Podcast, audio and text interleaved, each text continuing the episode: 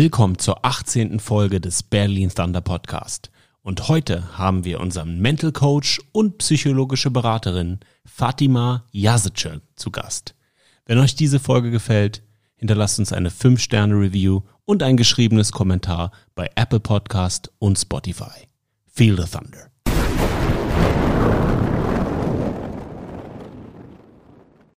Fatima, herzlich willkommen im Berlin Thunder Podcast. Wie geht es dir? Ähm, ja, mir geht's super. Erzähl doch mal für die Leute da draußen, die dich noch nicht kennen. Wer bist du? Was machst du? Ich bin die Fatima Yazice und ich bin holistischer Coach, also ein ganzheitlicher Coach. Ich, äh, bei Berlin Thunder mache ich das Mental Coaching und ähm, generell mache ich aber auch Athletik Coaching, Nutrition Coaching, Mental Coaching und äh, Beratung im psychologischen Bereich. Das heißt, holistischer Ansatz, ganzheitlicher Ansatz bedeutet, du kannst mir sagen, was ich essen soll, äh, wie ich mich mental auf meinen Tag einstellen soll, wie ich schlafen soll. Also von Kopf bis Fuß, von der Haarspitze zum Zehennagel kannst du mir sagen, wie ich mich verbessere. Ist das richtig? Genau. Ich gebe mir Mühe, alles im Überblick zu haben. Also ich bin auch systemischer Coach, versuche das ganze System auch zu überblicken. Wie bist du dazu gekommen? Hoa. Ich bin dazu berufen, Coaching kam zu mir. Ich habe sehr früh gemerkt, äh, dass ich ähm, so eine kleine Gabe habe, wie ich mit Menschen umgehe, wie ich zuhöre und ähm, Bedürfnisse zu hören, Wünsche, Ziele, eine gewisse Form von äh, Entwicklung zu beobachten und da so Punkte zu connecten. Und da habe ich gemerkt, früher hatte ich nicht die Tools und die Methoden. Dann habe ich immer versucht, das war eher beratend mit allem, was ich kannte, was ich gesehen habe, was eventuell andere noch nicht auf ihrer Mappe hatten, auf ihrer Karte. Das zu connecten hat geholfen. Später habe ich dann aber auch gelernt, hey, du brauchst noch ein bisschen Wissen und geh da mal rein, äh, was Nutrition angeht, was ähm, Mental Coaching angeht, was Athletiktraining angeht, dass man dann so eben ähm, auch Wissen braucht, habe mir die ganzen Lizenzen angeeignet, viel auch durch die Erfahrung, auch so punktuell Sachen mir rausgesucht, wo ich gesagt habe, hey, das kennst du von dir selber, das hätte man, hättest du gebraucht, geh da mal rein. Das Wissen brauchst du. Und ja, dann sozusagen Stück für Stück mir mein Coaching, meine Art von Coaching aufgebaut. Warst du schon immer jemand, an den sich die Menschen gewandt haben, wenn sie Hilfe brauchten in jungen Jahren? Ja, ja, also ich also damals habe ich das noch nicht so ganz verstanden, was das ist, so warum, woher das herkommt. Jetzt kann ich das besser für mich selber auch verstehen, wie, wie das ist, dass Leute sich wohlgefühlt haben, Sachen zu erzählen. Warum ist das denn so? Ähm, ich habe damals schon und sehr, sehr jung, ich habe mit 14 meinen ersten Workshop gegeben, habe ich gemerkt, äh, dass ich A, nicht urteile, so, egal wo du herkommst, egal wo du anfängst, egal was du, was du willst. Also ist mir egal, wer du bist, wo du stehst, wo du hin willst. Du kommst zu mir und du hast Interesse. Oder du möchtest mit mir reden über etwas. Dann höre ich erstmal zu. Und dieser Space, den ich kreiert habe, auf so eine natürliche Art und Weise, der hat sich äh, es hat sich bewahrheitet für mich, das ist das Wichtigste, dieser Rapport, den du aufbaust mit deinen äh, Klienten, mit dem Coachee, damals eben mit den Leuten, die zu mir gekommen sind, um einfach zu reden. Und ähm, ja, und jetzt ist mein Beruf. du hast mit 14 dein erstes Seminar gegeben. Mhm. Was war der Titel? Das war ein Tanzseminar. Also ich komme aus dem ähm, urbanen Tanz, ähm, Breakdance, Hip-Hop, Popping, Locking, House. Ich habe sehr, sehr früh auch angefangen zu tanzen und wir hatten damals eine Breakdance-Crew in Frankfurt am Main. Und ähm, ja, das war so für mich, ähm, ich konnte gut vermitteln. Also so diese pädagogischen Skills, ich wusste das damals auch nicht, was sind äh, pädagogische Skills, was ist so, wie bringe ich bei, ich habe gemacht. Einfach gemacht. Und äh, während des Machens kam es kam gut an und äh, die Leute, es waren immer mehr. Ich habe äh, nationale und internationale Workshops gegeben, bin äh, immer noch Crewmitglied aus der ersten B-Boy-Crew auf der Welt, Mighty Zulu Kings. Die erste B-Boy-Crew auf der Welt. Mighty Zulu Kings. Was ist eine B-Boy-Crew?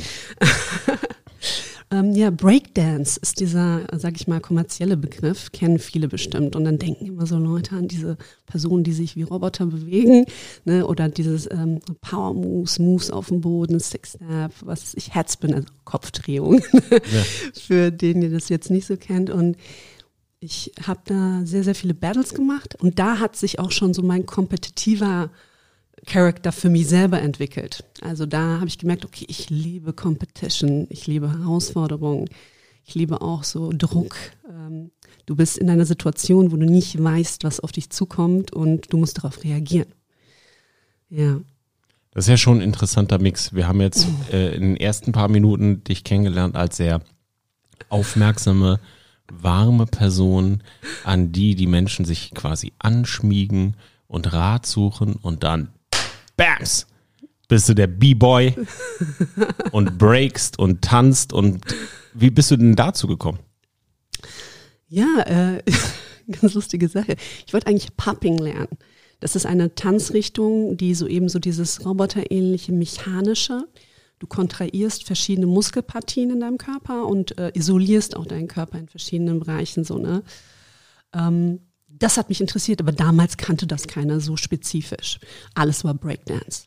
So, dann haben die mir gesagt, ja, okay, wenn du das lernen willst, musst du erstmal hier Six-Step auf dem Boden, Windmill, also diese ganzen Power-Moves-Sachen. Ich so, okay, gut, wenn ich dahin will, dann muss ich das lernen, dann mache ich das.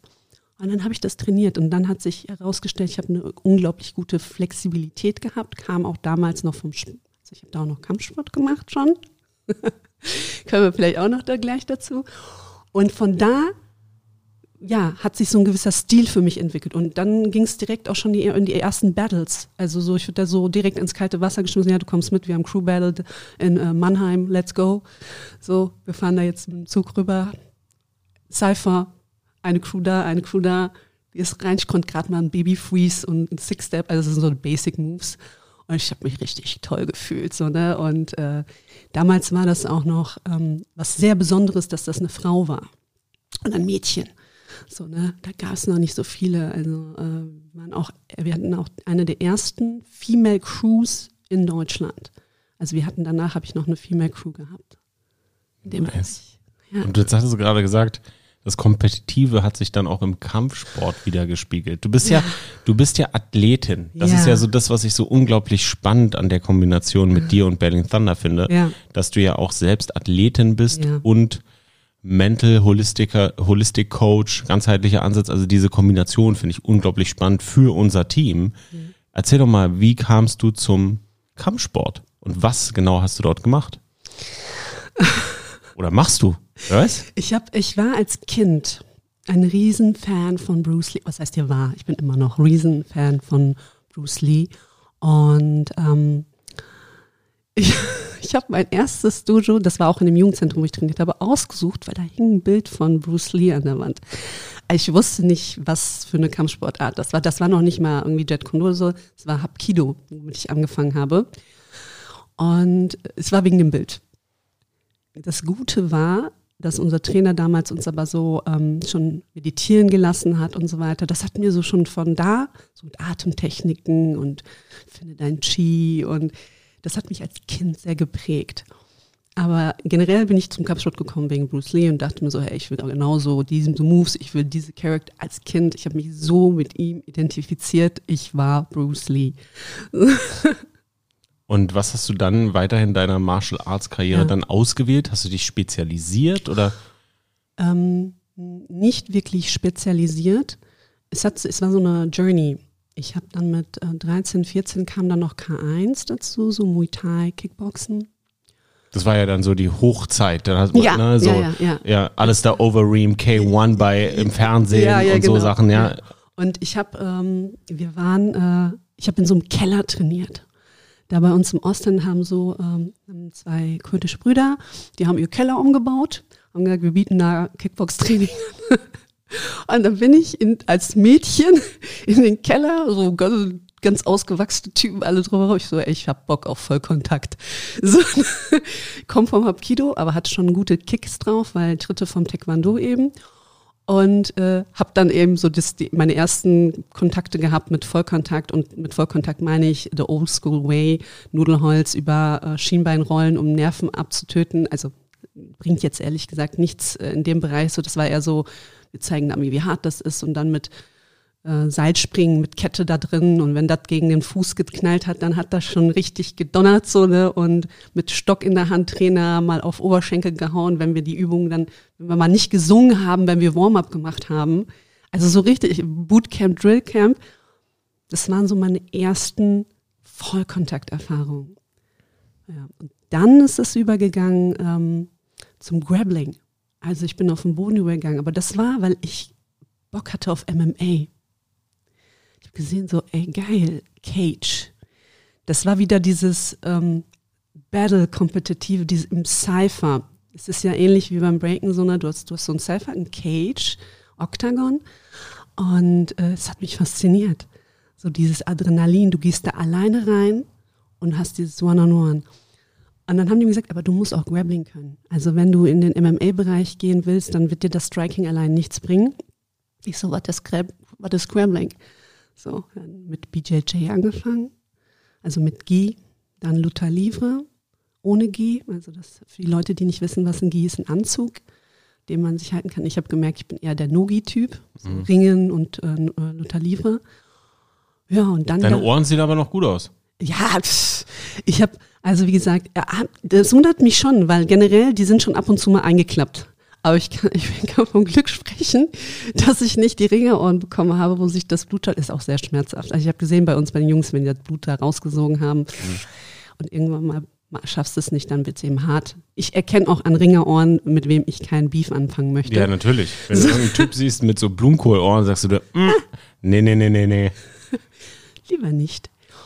Ja, und, ähm, und dann viel im, ME-Bereich international unterwegs gewesen. Also so vielen Gyms. Ich selber habe MMA nie gekämpft, habe ich viele, also viele Grappling-Turniere und so gemacht. Und dann habe ich gemerkt, auch während dieser Odyssee, ich war immer diejenige, mit der man gerne trainiert hat, mit der man, von der man sich auch gerne was erklärt hat. Und ähm, und es hat sich so extrem herauskristallisiert, auch in meinen ähm, also Wettkampfvorbereitungen, äh, ich habe Sachen gesehen, wo, das hätte ich mir gewünscht. So jemanden, der mich mental vorbereitet. Jemand, der mich beim Weight Cut, den, wo ich nebenbei auch manchmal so zehn Kilo runtergehen musste in ganz kurzer Zeit, wo mich jemand irgendwie beraten hätte, was gesund gewesen wäre und nicht nur, äh, okay, du schützt jetzt die letzten Kilo auf die letzten Meter ab und bist dann irgendwie so oh, am Wettkampftag äh, richtig fertig.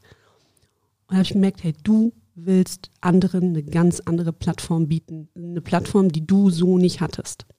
Oder die es so vielleicht noch nicht in Deutschland in der ganze Fülle gibt, wie ich es mir vorstellen würde. Best Case als Coach. Ja. Weil du gesehen hast, da gibt es ein Verlangen nach. Da gibt es ein, ja. da gibt es ein Need, so auf Neudeutsch. Ja. Ähm, etwas, das ja jeder, der schon mal kompetitiv Sport gemacht hat und wirklich, also nicht nur in einem irgendeinem Kackturnier teilgenommen hat, sondern mhm. wirklich ernsthaft Wettkampfsport gemacht hat, ambitioniert, ja. merkt er irgendwann mal, wie facettenreich eine Vorbereitung zu sein hat. Ja. Ernährung, Erholung. Training ist da ehrlich gesagt noch das kleinste Problem. Ja, also.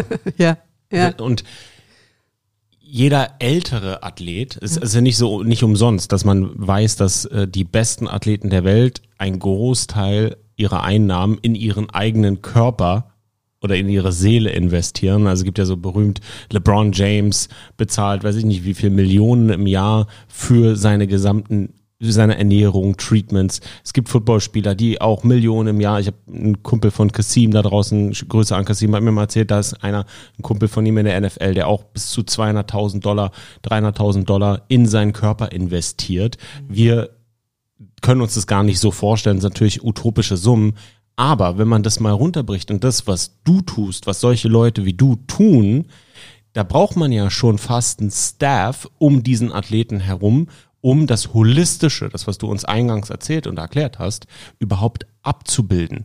Hast du da relativ früh in den Athleten, jetzt, du hast da im MMA-Bereich mhm. deine ersten Erfahrungen gesammelt, ähm, schon gesehen, die brauchen mehr als äh, das Nudelholz auf dem Schienbein?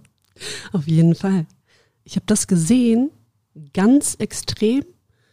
Ähm, gar nicht im Training, wie du gesagt hast, also nicht unbedingt dieses äh, trainingstechnisch spezifische, weil da gab es gute Head Coaches, die spezifisch da trainiert haben. Und Athletik war auch nicht schlecht. Ich habe das gesehen, wenn die eingebrochen sind in ihren Kämpfen mental.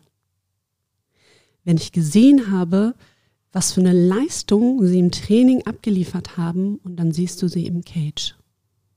Und du siehst, das ist eine ganz andere Person.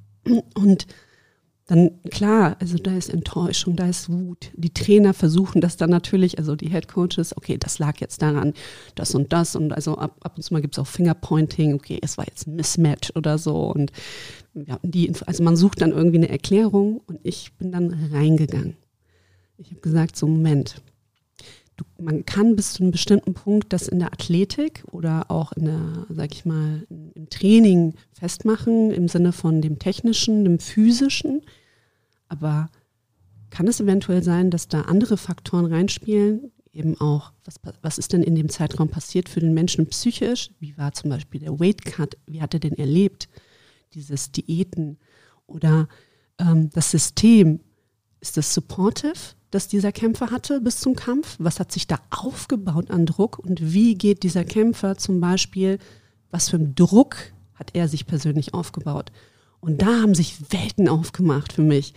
Als ich da, da gibt es ja ganz, ganz tolle äh, Coaches und Wissenschaftler und so, die sich damit beschäftigt haben, was ist diese mentale Vor, also die mentale Vorbereitung, was für eine riesen, sag ich mal, eine Rolle das Mindset bei einem Wettkampfathleten hat. Wann ist so, wann ist das entstanden? Es kommt mir vor, als wäre das noch immer etwas recht Junges. Ähm, wann gab es das so? Weil es ist ja schon, es gibt ja so Old School, New School, generell Einst mhm. Einstellungen zum Athletiktraining oder wie man einen Athleten ja coacht und betreut. Wann ist es entstanden? Wann war so die erste Welle und in welchen Sportarten hat es zuerst Einzug gehalten? Boah, genau das Jahr kann ich dir nicht sagen, aber ich weiß, dass in ähm nach, also ich habe viel gelesen darüber. Und in Amerika, wo der Sport eben auch noch so ein bisschen anderes Standing hat, oder der Leistungssport dann auch eventuell auch, es wird ja jünger gefördert auch, es hat einen ganz anderen Stellenwert. Da hast du das sehr früh schon gehabt. Und das war in Kombination mit den Reha-Trainer, also Rehabilitations, die dann so den äh, Bäcker, also wenn du dann zurückgefallen bist, dann, die haben das mit übernommen. Und die haben sich so Skills aufgebaut. Ab und zu mal wurde dann so die, die sind die in die Nische Psychologie auch nochmal reingegangen. In Deutschland ist das noch sehr, sehr jung. Also es gibt viele Mental Coaches, es gibt viele äh, Psychologen, die ähm, ja, Sportpsychologie auch speziell studieren oder eben auch sich darauf spezialisiert haben. Aber dass das auch angewandt ist, ist noch so. Also ist noch in den Kinderschuhen meiner Meinung nach hier in Deutschland. Und auch nur in ganz verschiedenen Sparten, wo da auch das Geld, sage ich mal, reingesteckt wird. Und viele Sportarten sind einfach, werden auch nicht so gefördert. Und dann hast du gerade mal so einen Coach, dann denkst du vielleicht noch an den Nutrition Coach und dann war es das auch schon. Athletiktrainer. Aber mental, das ist so eine, das ist so ein Goodie für die meisten noch, noch. Im Fußball wahrscheinlich schon gang. Ja, ja, Fußball haben die meisten haben jetzt also schon. Profifußball. Gen ja, ja, genau. Auch da Gibt es da nochmal Unterschiede, welcher Liga oder? Hast du, hast du das Gefühl, in manchen Sportarten wird es so, gerade in Männersportarten, hm. kommen gleich zum American Football hm. diesbezüglich zu sprechen, ist das immer noch eine kleine Hemmschwelle, wie, ah, ich gehe ja hier zum Psychologen und zu so einem Seelenklempner und ich muss mich da öffnen. Nein, ich bin doch der total taffe Typ mit den dicken Eiern. Ich habe da gar kein Interesse dran, ich brauche das nicht, ich bin total hart. Sind das so Vorurteile, mit denen man zu kämpfen hat als Mental Coach? Ähm, ich würde sagen, ja, aber es kommt darauf an, was für einen Zugang du schaffst. Ich würde sagen, wenn der Safe, also wenn der Space, den du kreierst als Coach, sich sicher anfühlt, als wenn der Mann, egal wenn, wie du da reinkommst, so, ne, das Gefühl hat, dass darüber nicht geurteilt wird, dass er reden kann und ähm, auch das auch offen mal aussprechen kann, was da passiert, die Prozesse. Und ähm, ich lasse, ich höre sehr gut zu in meinem Coaching und lasse sie erstmal reden. Viele denken, oh, ich werde jetzt ausgequetscht oder so. Das sind so diese Vorurteile auch. Und ähm, aber ich kann dir sagen, in der Praxis sieht das anders aus. Also wenn du diesen Space hast, sind fast alle, und damit rede ich ausnahmslos, bereit, auf diese Arbeit einzusteigen. Wie kreierst du diesen Space? Mal angenommen, ich bin jetzt dein Coachee. Nennt man Coachee? Nennt man ja, das? genau. Man sagt nicht Klient, man sagt Coachee. Coachee, ja. Warum sagt man das so? Warum sagt man nicht Klient? Oh, So. Kli- kommt Klient aus dem Klinischen vielleicht, aus der klinischen Psychologie und man sagt das nicht? Okay. Ja, wei- weiß ich ehrlich gesagt gar nicht. Aber ja, man sagt Coachee. Okay, ich bin dein Coachee und du versuchst jetzt diesen Space zu schaffen, Ja. Um einen Zugang zu mir zu legen, um mich mental auf mein nächstes Meeting mit Björn Werner vorzubereiten. Für das ich mental stark sein muss. Wie, ist, wie wird diese Grundlage gelegt? Du baust erstmal einen Rapport auf. Also du wirst nicht direkt in das Coaching einsteigen. Also ähm, du hast jetzt nicht irgendwie so eine Liste von Fragen, du briefst einen Mensch, also erstmal holst du ihn ab. Wo bist du eigentlich? Vielleicht war der Tag heute schon richtig beschissen bei dir. So, ne? Der war schon stressig. Da muss ich jetzt nicht direkt reingehen mit den Hardcore-Fragen, sondern ich frage dich erstmal, wie bist du hier? Wie war der Tag heute? Also das, was ich gemacht habe, als ich dich unten von der Tür abgeholt habe. Wie bist du Ja, hierher gekommen? Ganz, ganz genau. Das, das, äh, dieses natürliche Abholen, dieses äh, Warm-up. Warm-up. Und das ist beim Coaching wichtig und, und dann natürlich im Nachhinein, im Zuge auch, auch davor, in der Abklärung der Sessions, dass das ein Space ist, wo Informationen da drin bleiben. Wenn ich das Gefühl habe, das ist eine Information, die könnte eventuell interessant sein, auch für, sag ich mal, die Head Coaches oder generell für das ganze System, dann frage ich an. Dann sage ich, hm, es könnte interessant sein, dann eventuell auch nochmal bezüglich diesem Thema auch mit dem Coaches zu reden oder da auch nochmal darüber zu reden. Wenn der Coachie sagt, ja, das sehe ich auch so, dann connecte ich Informationen auch so nach der Einwilligung. Aber Sie haben immer die Macht darüber, was Sie auch nach außen hin weitergeben möchten und was in diesem Gespräch bleibt. Wie gehst du damit um, wenn eine Information, die vertraulich ist und sehr delikat ist, Ja, aber essentiell für den Teamerfolg sein könnte, der Coachee aber nicht gewillt ist, das nach außen zu treten? Wie gehst du damit um? ich würde diese Information nicht weitergeben. Ähm, deswegen, weil sogar, also wenn du das machst, A, wäre das eben nicht wirklich das, was du in deinem, also das wirst du da einfach deine Regeln brechen auch, sondern auch, weil diese Information sinnlos wäre. In dem Moment, wo ich sie weitergebe, brichst du das Vertrauen und da entsteht so ein Gap, so ein Misstrauen, also zu dir, zu dem Coach, also das ist das Schlimmste, was passieren könnte. So, ne? Auch wenn du denkst, okay, that's the information we need, so, ne, warum der jetzt da so eine Blockade hat oder so eine, dann arbeitest du mit der Person. Dann hast du noch mehr Sessions. Also dann gehst du da zeitlich intensiver rein und Das ist ja schon fast eine psychologische Beratung. ja, ist es auch. Also ich sag den, ich sag mal so, ähm, das, es ist ein schmaler Grad ähm, zwischen, sag ich mal, psychologischer Beratung und Coaching. So, ne? Beratung ist ja immer noch, da gehst du ja auch mit Informationen rein und, ähm, sag ich mal, ähm, gibst mehr auch Wissen von dir rein. Aber vielleicht war das Wort Beratung schlecht von Ja, mir gewählt. The- Therapie. Therapie, ja, genau, das wäre es eher. Und da aber auch, wie gesagt, Therapie ist, wenn du äh, ein Issue, also Therapie ist ja, wenn du wirklich krank bist. Muss man auch, der, also mein, Aber was, wenn sich innerhalb der Session eine Das- Krankheit auftut? dann würde ich die Person weiterleiten. Also Mhm. dann würde ich das auch weitergeben ähm, und sagen, es wäre, also ich würde es anregen, würde sagen, das wäre schön, wenn wir da, also wenn du da auch nochmal ähm, Therapeuten, also wenn du therapeutische Hilfe in Anspruch nehmen würdest, weil es könnte sein, dass das eben keine Coaching-Thematik ist.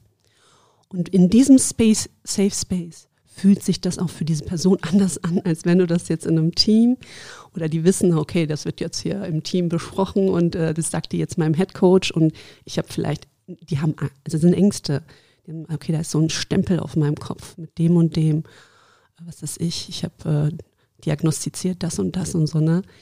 Und ähm, das wollen wir nicht. Also das ist natürlich das, äh, das ist genau das Gegenteil von dem, was du erreichen möchtest, wenn du mit Athleten arbeitest.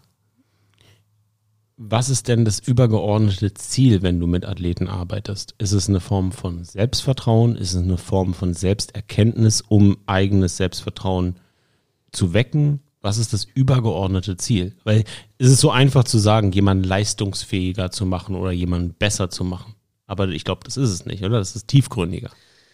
Ähm, ich würde sagen, das ist in meinem Fall, also ich kann immer von mir jetzt reden, wie ich, ich glaube, äh, Coaching oder genau in diesem mentalen Bereich so vielfältig, wie die an, verschiedenen Ansätze auch sind von den Leuten.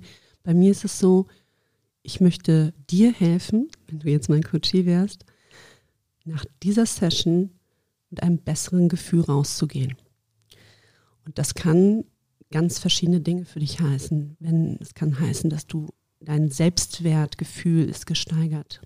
Es kann sein, dass du eventuell eine Blockade, wo du nicht vorher wusstest, hm, woran lag das denn, dass ich da genau immer an dem Punkt eventuell getriggert worden bin oder eventuell immer da eine Leistungsblockade hatte, dass ich da immer gestoppt bin. So, ne? Und ähm, das löst sich dann in dem Gespräch. Und das sind so viele verschiedene Dinge. Es kann sein, dass du Konflikt, Konflikte ganz anders angehst. Es kann sein, dass du Stress anders begegnest nach dieser Session. Also das heißt, so vielfältig, wie die Entwicklung eines Menschen sein kann, und das ist ja echt äh, ganz, ganz auf ganz, ganz vielen Ebenen, so vielfältig kann das auch sein, je nachdem, wo wir dann reingehen. Ja, es ist unglaublich spannend. Ich, kann, ich, hatte sowas, ich hatte sowas nicht. Mhm. Aber und als ich gespielt habe, war ja noch nicht so YouTube oder sowas. Und man, Internet gab es ja natürlich schon. Man hat versucht, irgendwie was so sich zu rauszusuchen, aber man hat sich mehr selbst geholfen früher. Ja. Und man hat in anderen Spielern gesprochen. Und ich erinnere mich, dass ich recht früh in meiner Spielerzeit damit angefangen habe, mir eine Methodik auszudenken, wie ich aus einer Stresssituation auf dem Feld kurz vor dem Snap, also bevor, mhm. kurz bevor der Spielzug losgeht, ähm, rauszukommen. Und ich weiß noch, das habe ich schon äh, in der, in der Jugend gemacht und dann auch am College und auch hier in der GFL. Und ich habe mir überlegt, an welchem Ort fühle ich mich am sichersten? Und wenn ich das Bedürfnis verspüre, an diesen Ort zu gehen, mitten, also im Spiel, nur ganz kurz, dann visualisiere ich den und komme dadurch so ein bisschen runter. Und es war das Wohnzimmer meiner Mutter und da gab es eine bestimmte Couch, auf der ich gelegen habe. Und dann habe ich auf dem Feld nach dem Huddle, wenn ich wusste, welcher Spielzug kam, wusste ich, okay, ich mache die Augen zu und ich gehe für eine Sekunde auf dieses Sofa bei meiner Mutter, mache die Augen wieder auf und bin wieder da.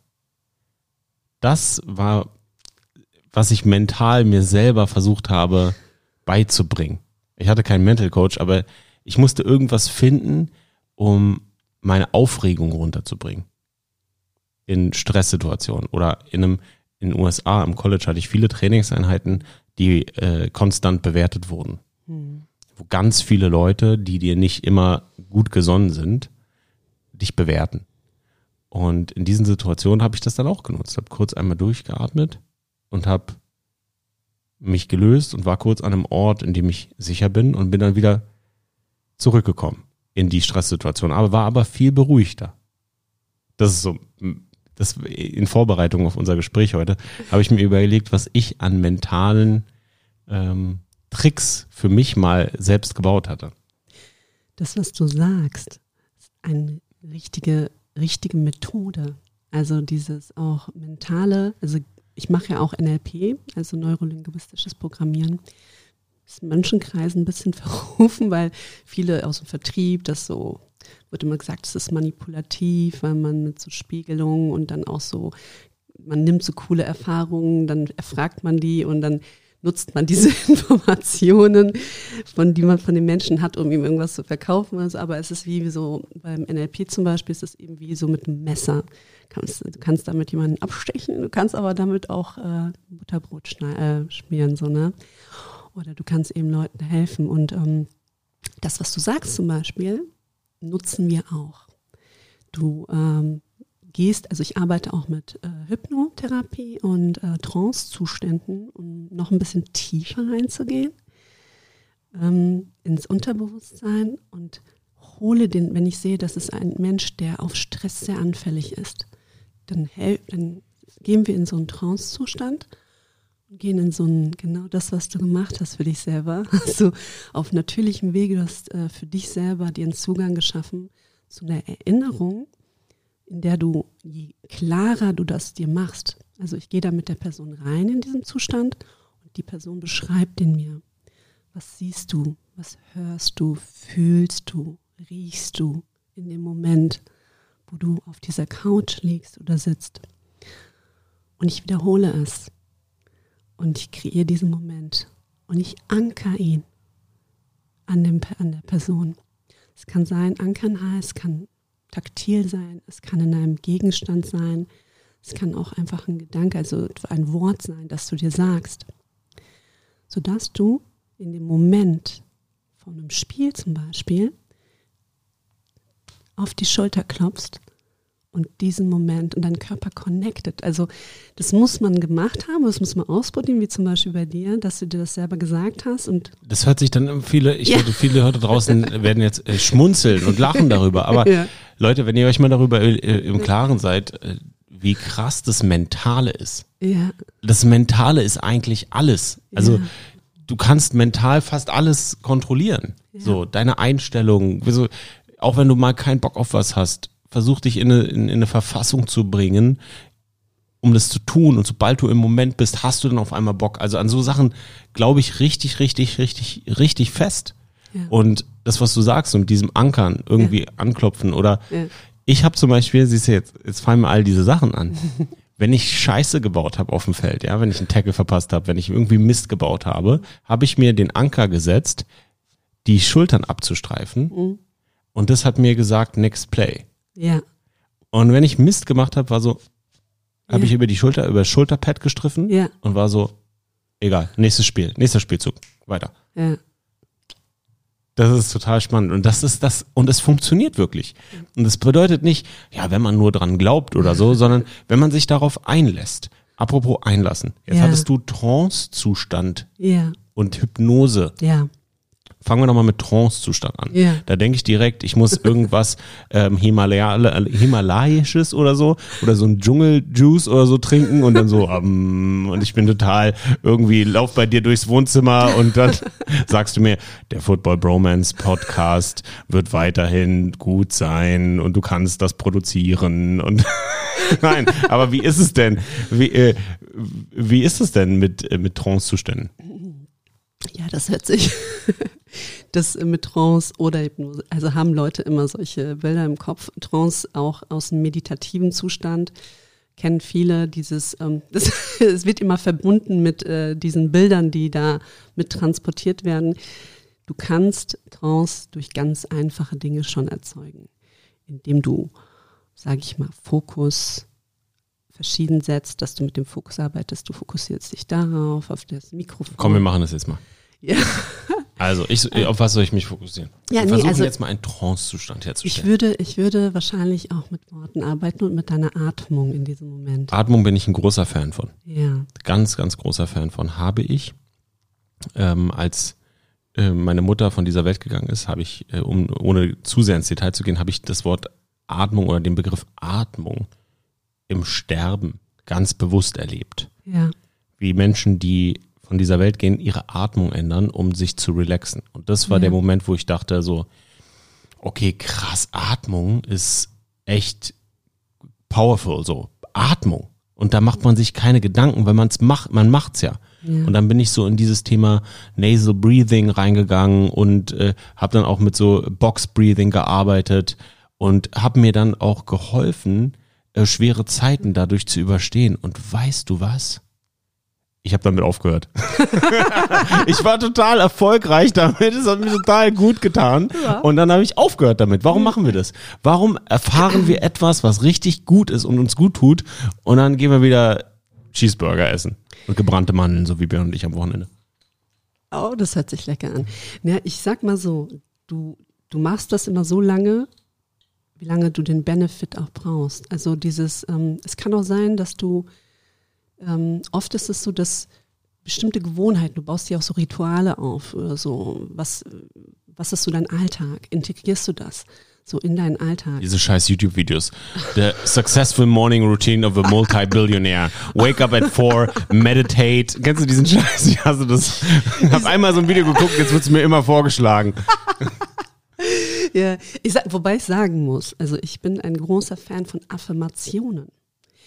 Also Affirmationen, auch die ähm, Videos, also Respekt an die Leute, die da, äh, weiß ich nicht, wie viele Stunden äh, Affirmationen einreden ins, ins Mikrofon, also wirklich stundenlang. Es gibt so, das kannst du über Nacht spielen lassen mit, ich bin erfolgreich. Ich sehe gut aus. Bei den Thunder Podcast Nummer 18 wird, das Team wird erfolgreich. Anderthalb Stunden spreche ich das ins Mikrofon. Und wir alle draußen glauben gleichzeitig daran und wir affirmieren den Erfolg des Teams.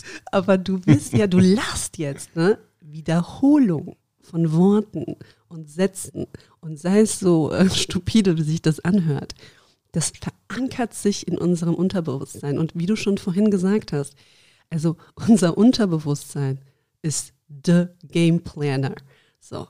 Wir denken immer, also wir, ähm, das, was wir bewusst erleben, ist ein Bruchteil von dem, was in uns passiert, was uns äh, leitet, was wir mögen, nicht mögen, wie wir, wie du mich gerade siehst, ist geprägt auch von dem, was in deinem Unterbewusstsein schon vorhanden ist und wie du auch das sehen willst oder kannst, die Möglichkeiten, die du hast. Da könnte man noch ein bisschen mehr abdriften, so ne, wie weit das wo geprägt ist, so ne, und je tiefer du da reingehst, du hast ja auch Glaubenssätze, du hast Dinge, die, wo du sagst, ey, das so die Sprichwörter, die man sagt, ne, das ist immer so, so von nichts kommt nichts oder so, ne? Und das ist aber auch etwas, was viel über dein, dein Bewusstsein sagt, wie du Dinge siehst, wie du Prozesse siehst. Und das sind so Dinge, da höre ich zu im Coaching. Leute sagen das immer so beiläufig oder ich muss ja trainieren und wenn ich gut sein will, dann muss ich das und das machen.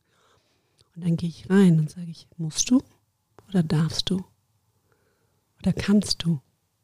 Und Mann sollte so das. Wir müssen das, ja immer. Ja, wir müssen ja immer und ähm, Das Deutsch, mein Lieblingsdeutsch, meine Lieblingsdeutsche Antwort ist, wenn du jemanden fragst, wie es ihm geht und der sagt, muss ja. Ah, ey, das ist der Horror. Also, ich hasse es. Hm, muss ja. Wie muss ja? Was für muss ja? Nee, muss ja gar nicht. Oh, wir haben es alle schon mal gesagt, das Ja. ist aber richtig schlimm. Und es gibt es Ja. auch nur in Deutschland. Wenn du einen Amerikaner fragst, hey, how are you doing? Ja, I must. Wird ja nicht kommen. Ja, I must. I, mu- I must exist. Wird ja keiner sagen. Aber in Deutschland sagt, ja, muss ja. Für muss ja. Wieso müssen wir denn? Ja. Und, und, und wenn du da reingehst und die Leute, also du hörst zu und du merkst so, hm, das sind so bestimmte Muster oder so Verzerrungen, Generalisierungen, immer, nie. Also wenn ich im Training bin, dann klappt nie etwas. Ist das immer so? Also du gehst auch immer so rein und du fragst nach Ausnahmen. Also in diesem Coaching, die Leute haben ein bestimmtes Bild von sich selber und von ihrer Umwelt, von ihren Teammates, von ihren Coaches, von Erfahrungen, die sie gemacht haben. Das, das, da kann keiner sich entziehen. Du hast deine Erfahrung gemacht im Training und dementsprechend siehst du alles, was jetzt danach auch kommt, mit diesem Filter. Und ich gehe da rein und ich schaue, dass ich für dich selber diese, diese Blockaden, diese hinderlichen Filter analysiere mit dir zusammen und dann sozusagen für dich selber dein Bild ein bisschen klarer mache. Was für Optionen hast du denn? Und wir reden, und jetzt zurückzukommen zum Sportcoaching, wie ich mein Coaching sehe, ist, wir reden dann nicht nur über deine Leistung auf dem Spielfeld. Wir reden da auch über die Leistung beruflich oder wenn jüngere Ausbildung, Studium, was auch immer, Freundin, Familie. Was bist du da für ein Mensch? Wo setzt du deine Limits? Wo siehst du dich auch selbst wirksam in deiner eigenen Entwicklung? Und das zu fördern. Jetzt hast du oft das Wort Bild und Sehen angesprochen. Ja, Visualisierung. ja, Erfolg zu visualisieren ist ja auch ein großer Teil, nehme ich an, Ja. von der Methodik. Kannst du Ja. uns dazu ein bisschen was erzählen? ja. Der, es gibt verschiedene Channels, also so WAKOG, visuell, also so ähm, auditiv, also über dein Gehör äh, und über den Geschmackssinn und also diese verschiedenen. Und ich sag mal, visuell, wir sind, Menschen sind sehr visuelle, Men also viele haben diesen eher visuellen Zugang. Nicht unbedingt alle, manche brauchen das auch übers Ohr, manche hören lieber. Und ähm, aber es macht ganz viel, wenn du zum Beispiel auch ein Vision Board für dich selber erstellst. Und ähm, Was ist ein Vision Board? ein Vision Board ist eben, also du hast eine Vision, du, da würdest du gerne hin, das ist so der, der du wünschst dir, was ist ich, ein Haus. Du willst in der NFL spielen irgendwann mal. Du, äh, tolle Frau, Kinder, Pool. Äh, Das was- kann ich lange visualisieren, dass ich nochmal in der NFL spielen will. Das- Also ich bin so, ähm, du kannst auch Vi- Vision Boards zum Aimen nutzen. Also Leute unterschätzen das, das ähm, denken immer so, okay, wenn es unrealistisch ist, bei der NFL zu spielen, dann kommt es gar nicht erst auf die Map drauf. Ja, oder? Also du kannst dir nicht irgendeinen Scheiß visualisieren. Also wie Ja. ich irgendwann mal in der NFL. Also du musst schon irgendwo realistisch sein. Nein. Aber was bedeutet realistisch sein? Ich, ich, ich, würde, ich würde sagen, du kannst dir das so hin, also du kannst es dahin machen, ne? aber du kannst eben auch sagen, so eventuell bist du nicht NFL-Player, wenn du das so siehst immer, sondern du Du bist NFL-Fernsehkommentator. wahrscheinlich. Habe ich geschafft. Weiß ich, ich habe sogar visualisiert. Also ich will nur sagen, ähm, also wi- wirklich, Leute unterschätzen die Kraft von dem, was sie immer wieder sehen. Es schärft deinen Fokus und es öffnet deine Perspektive für das, was du siehst an Optionen auch. Das also so dieses Vision Board funktioniert auch dafür, dass du diese Filter von dir selber, du, wo Blockaden sind so, auch runternimmst und sagst, okay, ich habe das, ich sehe das ja schon. Eigentlich habe ich das schon. Eigentlich ist das schon in meinem Leben. Es ist auf dem Bild da drauf. Aber in dem Moment, wo du das, dieses Bild immer wieder siehst, benimmst du dich so und verhältst dich, als ob es schon da wäre. Es ist ohne Scheiß, es gibt so ein paar Momente in meinem Leben, wo ich das echt gemacht habe. Ich habe mir kein Vision Board gemacht, das habe ich noch nie gemacht. Aber ich habe mir so fest Dinge vorgestellt und habe dann, und jetzt, das ist glaube ich auch so das Wichtigste, weil es gibt ja so The Secret und so Sachen. Ja. Ähm, ich habe dann mich so verhalten, das fand ich ganz schön, wie du das gesagt hast, mich so verhalten, dass ich da dann dran hingearbeitet habe. Ein Beispiel ist dieser Raum, in dem wir uns befinden. Der war eine Vision, die ich mal hatte. Und ich werde nie vergessen, ich habe vor ganz vielen Jahren zu Björn gesagt, ich will mein eigenes Podcast-Studio machen, aufbauen. Und er meinte, mach, mach doch. Und ich so, ja, Mann, ich mach. Und jetzt suche ich eine Immobilie und ich werde eine finden. Und es soll eine kleine multifunktionelle Produktionsbox sein. Und ich habe mir vorgestellt, wie das aussehen könnte. Habe dann monatelang, über ein Jahr lang, immer wieder nach einer Immobilie gesucht. Und es war so schwer, weil ich keine Kohle hatte, eine zu bezahlen. Und habe dann diese eine gefunden. Und als ich dann das Inserat gesehen habe, habe ich schon angefangen, das auszustatten. Und genau dieser Tisch, genau die Wandfarbe, genau das, wie es hier hängt, der Fernseher, der, die Produktions, der Produktionstisch drüben, alles exakt bis ins kleinste Detail war in meinem Kopf drin, bevor ich den Mietvertrag unterschrieben habe. Weil ich im, bei ImmoScout die Anzeige gesehen habe. Und ich wusste, wie ich es haben will. Und ich habe so lange, also ich habe ich, ich, ich hab natürlich darauf hingearbeitet, indem ich mich beworben habe, die Unterlagen zusammengestellt habe. Aber es war so, auch als ich das hier alles renoviert hatte, das war ja eine Bruchbude hier, habe ich immer dieses Bild im Kopf gehabt. Die ganze Zeit. Und jetzt sitzen wir hier und nehmen einen Podcast auf. Und da gibt's echt so ein paar Situationen in meinem Leben, wo das wirklich geholfen hat. Deswegen möchte ich euch da draußen sagen, das, was uns hier gerade gesagt wird, ist nicht irgendwie Humbug, sondern das funktioniert, Mann. Das ist krass. Das funktioniert nicht, meiner Meinung nach, wenn du es dir einfach nur vorstellst. Es funktioniert aber, wenn du es dir vorstellst und dann handelst und dann auch in der Lage bist, das Handeln in einzelne messbare, umsetzbare, realistische Schritte umzuwandeln. Und wie verhält sich das bei einem Footballspieler, bei einem Athleten? Wie machst du das? Ja, genau. Zuhören. Erstmal auch, also Fragen wie, wo willst du hin auch? Also was ist so zum Beispiel dein Wunsch? Und ich sage den auch no limit. So, also wenn du dir vorstellen könntest, du hast einen Wunsch frei. So, und du weißt, das wird auch in Erfüllung gehen. Also ich, diese Wunschfrage oder auch, man, weißt du, so dieses No Limits und denen die Möglichkeit geben, da reinzugehen. Viele sind da, haben da schon Blockaden, so da reinzugehen, die sagen, nee, wird ja sowieso nicht und so, ne? Da muss man da auch nochmal mehr ins Gespräch reingehen. Aber wenn ich das herauskristallisiert habe, dann zu sagen, okay, wie wird denn das sein? Wie würdest du denn spielen, wenn du da bist? Sagen wir mal, du willst jetzt in der NFL spielen. Wie, was würdest du anhaben? Wie würdest du leben? Was für, was für Freunde hättest du dann? Oder wie, wär, wie würdest du mit deiner Familie reden, wenn du da spielen würdest? Also wirklich Stück für Stück diese Realität, die noch nicht da ist, aber wo sie gerne sein wollen, aufzubauen. Und du merkst schon im Gespräch eine Umstellung ihrer Körperhaltung, ihrer Stimme und sie übernehmen Verhaltensweisen. Und was ich denen, wenn ich merke, dass das eben noch nicht ganz übernommen wird, sage ich so, ja, dann du kannst mit Bildern arbeiten, hängt dir das auf.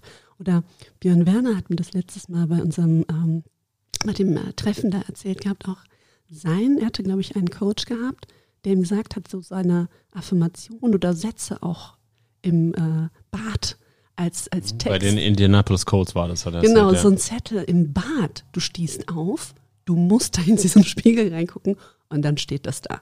Und du siehst es immer wieder. Also wirklich auch an Plätze, wo du nicht dran vorbeikommst, so, ne? Da frage ich mich immer, wie ist es mit einem Partner zu leben, der das, den Scheiß dann auch lesen muss? Wie, wie war das denn? Wie war das denn für Denise Werner, die jeden Morgen ins Bad gegangen ist und sagt, und gesehen hat, oh, zwölf Sex diese Saison. Habe ich ja. die wollte sich doch, ich will mich doch einfach nur schminken, ey. äh, wer weiß, wie sie Football spielt jetzt. ja, aber ähm, ja, das genau. Und das ist aber auch nochmal so ein Ding, was für ein Umfeld, was für ein System hast du. Das sind, das ist auch nochmal so ein anderer Ansatz bei mir, dass ich auch nochmal gucke, wie supportive oder ist das eher so, wie reagiert denn dein Umfeld, deine Frau, dein, deine Familie? Das ist ja auch super wichtig, ja, oder? Also, also ich will nicht sagen, essentiell. Essentiell. Also. Wie reagiert deine Partnerin ja. darauf, dass du bei Berlin Thunder jetzt hier Baller sein möchtest? das ist ja, mega wichtig. Und, und, ähm, und wie wichtig ist das? Und wie wichtig ist es für die? Oder wie kommuniziert ihr miteinander darüber? Ist da so der Channel frei oder sind da vielleicht Blockaden? Also das, das war der Punkt, wo ich eben in dieses systemische Coaching richtig reingegangen bin. Also angefangen von systemischer Coach, Organisationsberatung bis hin, ich, dass ich jetzt systemische Organisationsentwicklerin bin.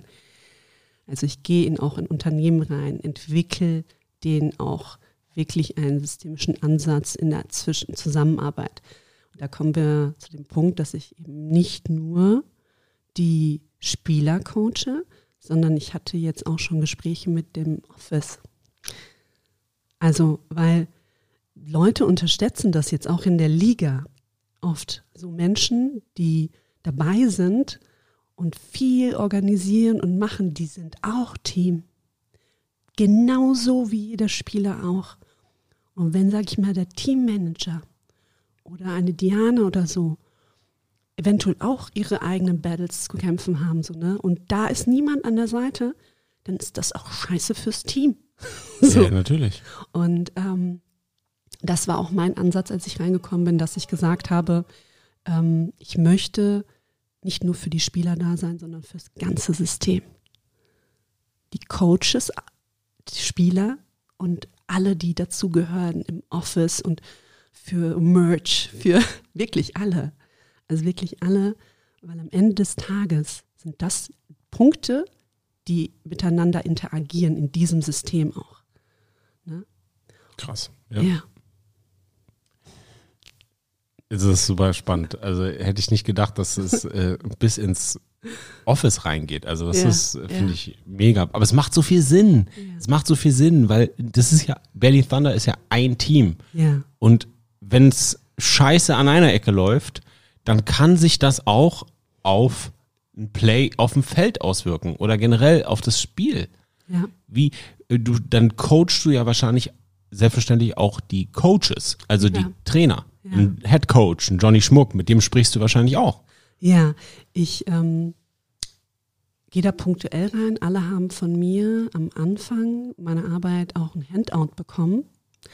Und dann stehen auch schon mal, weil für viele ist das hier Neuland. Kannst du nicht reingehen, ich biete das jetzt an so und du nutzt das so, ne, sondern die besten, Best-Case-Szenario-Leute kommen dann auf dich zu, sagen, hey, das und das können wir darüber arbeiten. Und für viele ist auch so, wo können wir denn überhaupt dran arbeiten? Also wie zum Beispiel jetzt mit dem Office oder mit den Coaches. Und da gehe ich ins Gespräch oder gebe ihnen auch diese Handouts, wo drin steht eben, das sind so Dinge, an denen Felder oder Methodiken oder Dinge, also die ich arbeite, wo sie sagen, okay, das, das sehe ich mich irgendwo auch. Eventuell habe ich da einen Punkt in dem Bereich, da würde ich gerne mit dir reden. Und dann kann ich, also nehme ich mir die Zeit, dann machen wir einen Termin und dann gehen wir wirklich auch in dieses eins zu eins Gespräch rein. Manchmal bei den Trainern ist es auch so, dass sie nach der Session dann noch in ein Gespräch gehen, direkt nach ihrer Session, weil ich schaue auch im Training zu. Und ich schaue zu, wie sie reden und ich schaue zu, wie sie wahrgenommen werden. Und ich sehe natürlich auch, ob da jetzt, ähm, ob sie sich selber auch da in der Position, wie sie sich sehen, ob das ankommt äh, oder nicht. Oder also diese ganzen Feinheiten, ne, wo du sagst, okay, ähm, das sieht der Trainer vielleicht in dem Moment nicht, weil er ist voll into it und fokussiert auf seine Arbeit und von außen betrachtet siehst du einfach viel mehr. Und dann, wenn sie dann von äh, sich selber zu mir kommen, dann reden wir nochmal darüber. Wie hart ist es, mit Egos umzugehen? Gerade im Trainerbereich. Ja. Stelle ich mir vor, also das ist ja sowieso so ein Alpha-Sport, American Football. Äh, jeder ist der Härteste. Äh, man versucht keine Schwäche zu zeigen. Und gerade auf Trainerpositionen mit Autoritätspersonen, die sich sagen, ich bin doch hier der Coach. Was soll ich mich jetzt coachen lassen? Wie gehst du mit sowas um? Ich äh, muss ehrlich sagen, in diesem Team hier habe ich noch kein Ego gesehen. Also keine Ego-Ego, wo ich sage, äh, ich unterscheide, also vielleicht sollte man das auch differenzieren. Es gibt Menschen, die sind selbstbewusst, die wissen, was sie können, sind kompetente Menschen und die stehen auch zu dem, was sie sagen. Und da gibt es auch nicht viel zu diskutieren. Also so, ich werde da auch nicht, also ich gehe da nicht rein und erzähle, wie du deinen Job zu machen hast. Aber in der Entwicklung, gerade die richtig guten Coaches, und ich muss sagen, wir haben echt sag ich mal, weiß nicht, ob wir Glück haben oder ob das eine gute Auswahl ist und so eine. Alle Coaches, die ich jetzt kennenlernen durfte, sind ganz, ganz tolle Menschen, die offen sind, sich selber auch zu entwickeln mit den Spielern und ähm, auch als Menschen. So und das Ego also das so, wie du das vielleicht, also dieses negativ behaftet, vielleicht dieses Ego, ey, was sollst du mir erzählen oder so, dann mal kurz zur Seite zu stellen und offen zu sein, du diesen Aspekt vielleicht des Mentalen, den Reach, wie schaffe ich eine Connection als Coach auch eher zu meinen Spielern und dann eventuell sich auch mal was anzuhören. So genauso wie ich mir anhöre, so okay, also ich komme ja nicht wirklich aus dem Footballbereich, sondern dass ich die Frage so, hey, wie sieht denn das hier aus? was sind denn so die Aufgaben von den Spielern so ne, in den verschiedenen Positionen. Das ist ja für mich auch wichtig zu wissen, okay, was für Druck entsteht auf verschiedenen Positionen und was für Tasks haben die vor sich. So, ne? Und das erklären, da bin ich auch offen. Sag ich auch nicht so, äh, was willst du mir erzählen, so mäßig. Oder wenn sie mir sagen, hey, im Football, und da bin ich auch offen, können in diesem den Spielzügen oder dann und der Season oder so, dann haben die mehr psychischen Druck. Da höre ich zu. Weil da reden, reden Leute, die jahrelange Erfahrung haben, die das selber gelebt haben. Da bin ich ganz still und hör zu und bin Student. So, und ähm, gerne, gerne. Weil für mich ist das auch eine Journey mit dem Team, mit den Coaches, in der wir im Best-Case-Szenario alle größer rauswachsen. Und größer rauswachsen möchte ich, du hattest am Anfang gesagt, Trance. Hast du ein kleines Experiment, was man machen könnte? Du hast gesagt, fokussieren. Ja, du kannst, also ich würde jetzt in Kombination mit dem Fokus und mit deiner Atmung arbeiten. Mhm. Und du kannst jetzt hier einmal diesen Punkt hier fixieren. Also ich schaue für alle da draußen, ich schaue auf die Mikrofonspinne, die mir gegenüber steht. Und da gucke ich auf einen Eckpunkt. Genau. Und jetzt atmest du mal tief ein.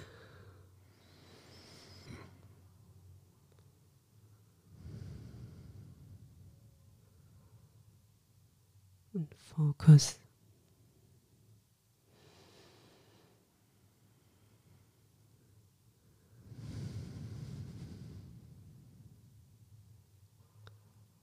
Und jetzt fokussiere dich dann auf meinen Finger hier.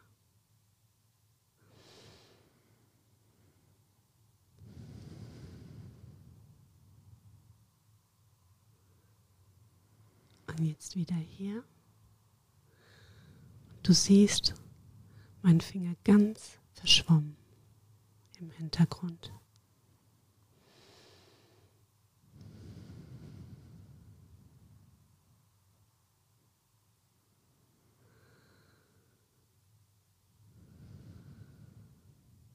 Und du spürst, wie dein Körper wärmer wird.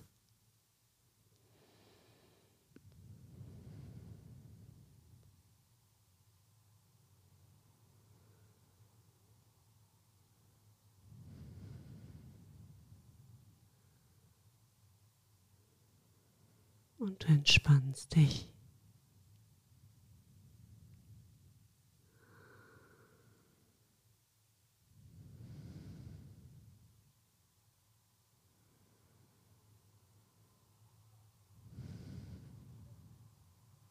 Und jetzt wieder auf meinen Finger.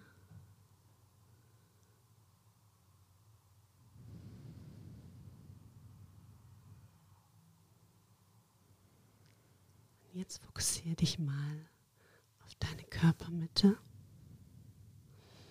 Und merkst, wie Energie durch deinen Körper fließt.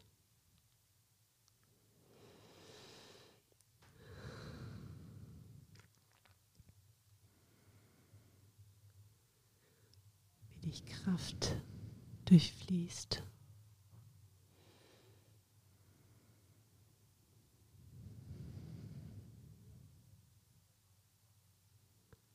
Und kommst runter.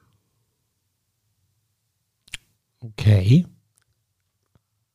Was haben wir jetzt getan? Was war das? Ich habe erstmal geguckt, ähm, ob du auch kompatibel, also es gibt auch ähm, gewisse, äh, sag ich mal, Levels, wo, wo du auch, sag ich mal, darauf eingehst, auch in so einen Trance, in so einen meditativen Zustand. Und ich habe erstmal geschaut, wie schnell du switcht auch. Und ähm, ja, es gibt Leute, die lassen sich darauf ein, manche nicht. Und dann zu schauen, wie schnell kommst du in dir, also wie, wie reagierst du, wie äh, ist auch dein Body-Mind-Connection. So, man redet da immer auch von, ist nicht bei jedem gleich. Und ich achte darauf auch, deine Augen, wie fokussiert, wie konzentriert bist du da. Und wie war ich? Ja, also das musst du mir sagen. Also ich krieg das natürlich mit, aber das erlebst du ja auch selber, wie du in, wie du deinen Körper fühlst in dem Moment. Schaffst du es auch für dich selber, diesen Fokus zu schaffen? Und wie ist es auch, wenn ich dir sage, dein Körper wird wärmer? Ja, also ich hab's, ich glaube, ich habe es geschafft, auf die Ecke zu gucken. Ich habe auf den Finger zu gucken und habe Ja. dann auch wieder zur Ecke und dann deinen Finger, den du in die Höhe gehalten Ja, hast, ja. den habe ich dann im Hintergrund so verschwommen wahrgenommen. Ja, genau. Und dann habe ich, habe ich schon irgendwie gemerkt, dass ich, dass in mir etwas passiert. Ja. Ob es jetzt wärmer geworden ist, weiß ich nicht. Ich habe einen dicken Thunderpulli an. Übrigens, Leute, der Merch ist da. Holt euch den Berlin Thunder Merch. Ähm, ja. Das, das finde ich aber total spannend, weil wenn ich das jetzt versuche ins Football wieder zu bringen, Ja. ist es ja unglaublich wichtig, sich zu fokussieren, egal auf welcher Position du spielst. Es ist unglaublich wichtig, sich auf verschiedene Dinge in kürzester Zeit fokussieren zu können. Wie jetzt ja, die Ecke ja. der Spinne, der Mikrofonspinne und der Finger. Auf dem Feld ähm, habe ich bestimmte Keys, wie ich den Spielzug lese. Ich lese vom Tackle zum Guard zum Running Back, wenn ich außen spiele. Ne, so Sachen halt, je nachdem, welche Position ich spiele. Und je nachdem, wie sich das alles bewegt, muss ich versuchen, die Sachen, ne, lese ich die Außenschulter, lese ich das, wie attackiere ich dann? Und dieser Fokuswechsel, mhm. das ist etwas unglaublich ähm, Spannendes, was ich jetzt hier gerade ge äh, gelernt habe, mhm. was wir hier gelernt haben, mhm.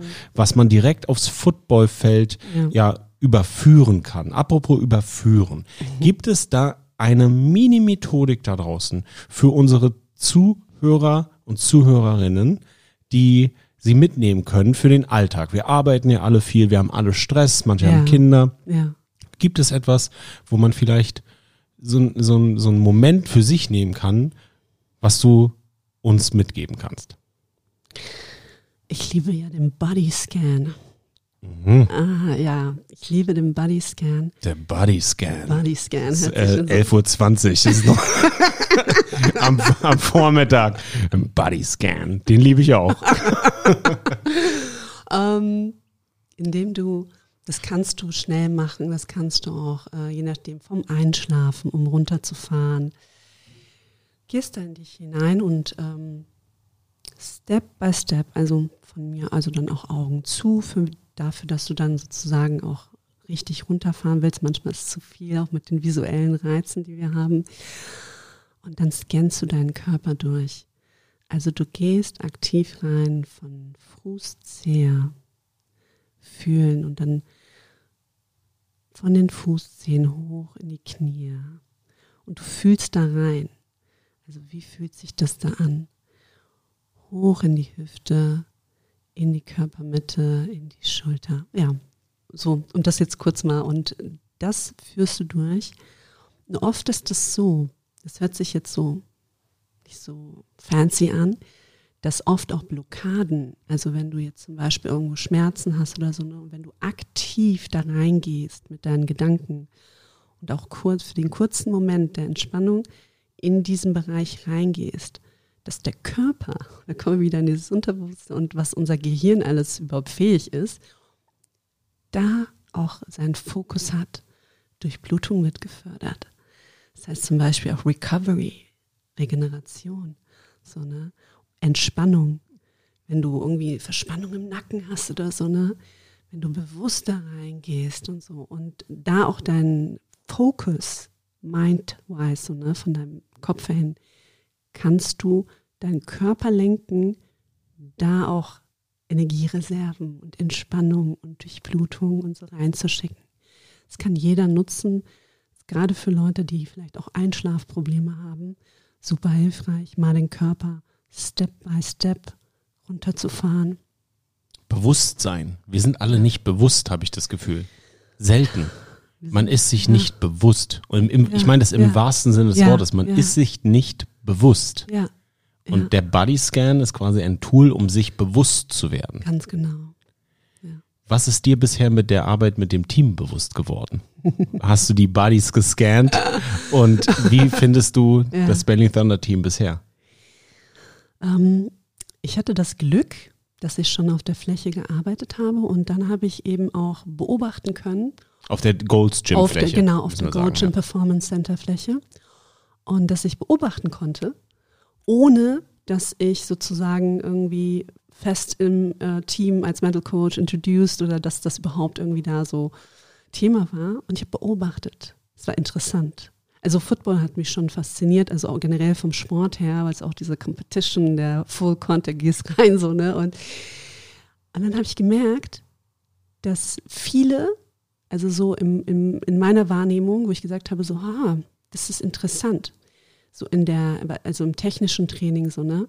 Wenn Leute dann äh, krafttechnisch ganz, also da sind Monster im Team, kann ich jetzt also mal so sagen. Wenn dann aber so Blockaden sind, das manchmal umzusetzen. So, ne? Diese Energie, release that energy. So.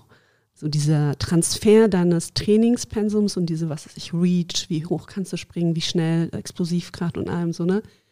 Und diesen Transfer, der, da gab es so, wo ich gesagt habe, hm, das, das liegt dann oft nicht nur unbedingt daran, dass der Coach irgendwie das nicht vermitteln kann oder dass der Athlet das nicht versteht, was da passiert, sondern ab und zu mal stappen die sich selber so, ne? Und dann habe ich das beobachtet und ähm, ins Gespräch reingegangen. Ganz normale Smalltalk-Action so, ne? Und geredet. Und in diesem Gespräch genau das, was ich ganz am Anfang gesagt habe mit Rapportaufbau und so weiter, ne, kam dann dieses Vertrauen und ähm, auch dieses, hey, da ist jemand, mit dem man über andere Dinge reden kann, ohne dass da jetzt direkt so, also da war ich auch noch nicht Mental Coach. Und dann kam das so organisch und ich habe gemerkt, einer mehr, noch einer. da habe ich gemerkt, ey, hey, der, da ist so, also sie sind offen, um sich wirklich, und das finde ich so nice an äh, unserem Team jetzt hier so, ne, dass sie nice sind für Entwicklung, äh, offen sind für Mindset-Entwicklung. Und dann kam das. Ich meinte so, hey, also ich sehe Potenzial, weil in dem Moment, wo Leute bereit sind, diese Bereitschaft nahe ist schon, dann kannst du arbeiten. Und da so ist dann auch so die Connection zu Ganz genau. Und dann hast du mit Johnny gesprochen, mit Björn genau. gesprochen oder wie war das dann? Ich habe mit äh, Johnny gesprochen und äh, Johnny hat das auch noch, die anderen Coaches kannten, ein paar kannten mich auch schon so vom Training. Und, ähm, und dann wurde das auch den, mit den Head Coaches besprochen. So, ey, wie fühlt sich das für euch an? Ist das etwas, womit ihr auch arbeiten wollt, könnt und so eine. Da wurde es da auch nochmal besprochen. Und dann wurde das eben weiter ab und dann war das so, also einheitlich. Ich gesagt, let's go. so, und Apropos Let's Go, was ist denn jetzt so der nächste Schritt? Was, wie muss man sich das vorstellen? Machst du Einzelcoachings mit jedem Spieler? Machst du Gruppencoachings? Was, wie, wie muss man sich die tägliche Arbeit mit dem Team vorstellen? Ähm, es gibt Einzelcoachings, also die äh, nach punktuell Bedarf, wenn Leute auch auf mich zukommen. Äh, bis jetzt ist ja auch noch äh, Preseason so, ne? Und ähm, das ist auch wirklich alles, was du vorbereitend machen kannst, wo du das selber auch als Athlet spürst, haben wir das hier als Ressource noch mit integriert. Dann gibt es aber auch noch äh, Camps, wo ich dann so auch Seminare gebe, so die dann aber auch Thematiken haben, die wirklich alle betreffen unter anderem eben auch Stressmanagement und Focus. Und dann, das sind so Dinge, die, also das sollte jeder schon mal irgendwie als Tool zur Hand haben, ob du das benutzt oder nicht, das ist natürlich dir überlassen. So, ne? Aber wir geben denen eben hier das, was ich auch am Anfang gesagt habe, was ich mir gewünscht hätte. So ganz viele Methoden, Tools, Ressourcen aus verschiedenen Bereichen zur Hand, um richtig durchzustarten. Ja. Handwerkszeug. Ganz genau. Handwerkszeug hast du uns auch in diesem Podcast an die Hand gegeben. Und durchstarten wird das Team sicherlich mit dir an ihrer Seite. Fatima, vielen, vielen Dank, dass du im Berlin Thunder Podcast warst. Hast du noch irgendwelche letzten Worte? Feel the Thunder.